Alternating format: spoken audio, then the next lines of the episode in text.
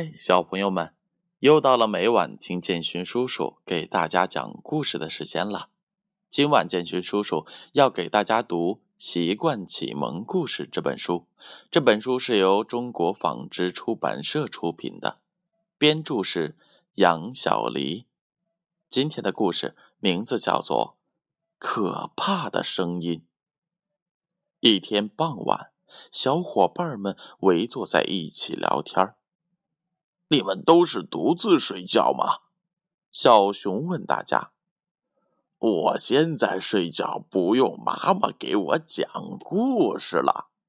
小象笑笑说：“我现在也能独自睡觉了。”小白兔自豪地说。大家都兴致勃勃地说着自己晚上睡觉时看到的星星、月亮。只有小袋鼠一人在一旁，一句话都不说。小袋鼠，你现在是独自睡觉吗？小猴子问。呃呃，妈妈每天晚上给我讲完故事后，我我才睡觉。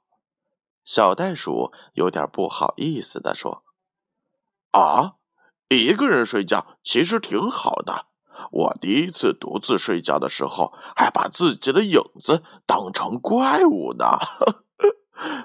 小熊咯咯的笑着说：“小熊的话把大家都逗乐了。大家你一句我一句，说着自己第一次独自睡觉的情形。小袋鼠红着脸没有说话。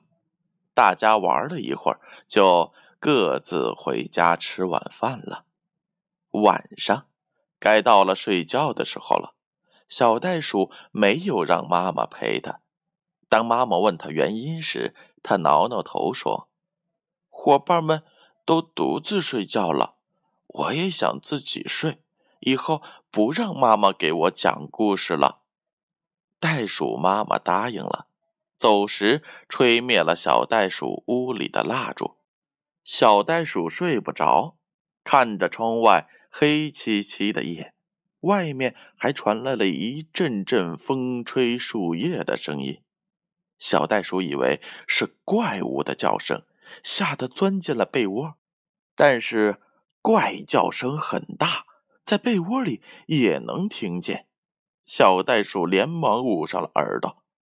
过了一会儿，他听了听，怪叫声没有了。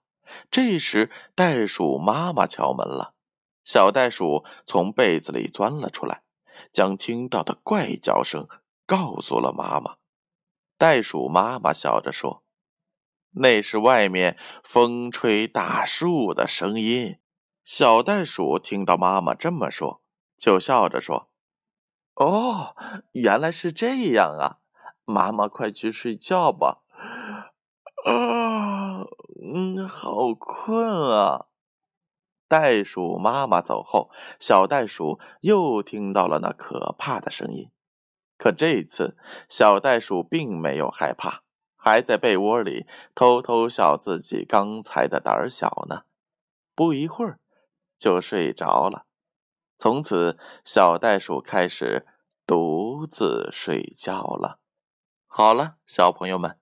故事讲完了，你们平时在独自睡觉的时候，有没有也把听到的声音、看到的景象想象成是怪物呢？记住，不要自己吓自己。如果想不清楚的事情，就可以去问妈妈和爸爸，他们会告诉我们真正的缘由的。接下来呢，是回答上一回故事问题答案的时候。上一回的故事名字叫做《妈妈夸我很勇敢》。建勋叔叔问了两个问题。第一个问题：通常我们在夜空中能看到什么？答案是 B，月亮和星星。第二个问题：小象现在能够独自睡觉了吗？答案是 A。那接下来是今天建勋叔叔提问的时候，大家。准备好了吗？第一个问题：可怕的声音是什么？A. 怪物的叫声。B. 风吹大树的声音。第二个问题：小袋鼠敢独自睡觉了吗？A. 敢了，B. 还是不敢。正确的答案将在下回故事当中揭晓。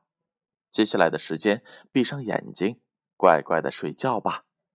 让我们明晚再见。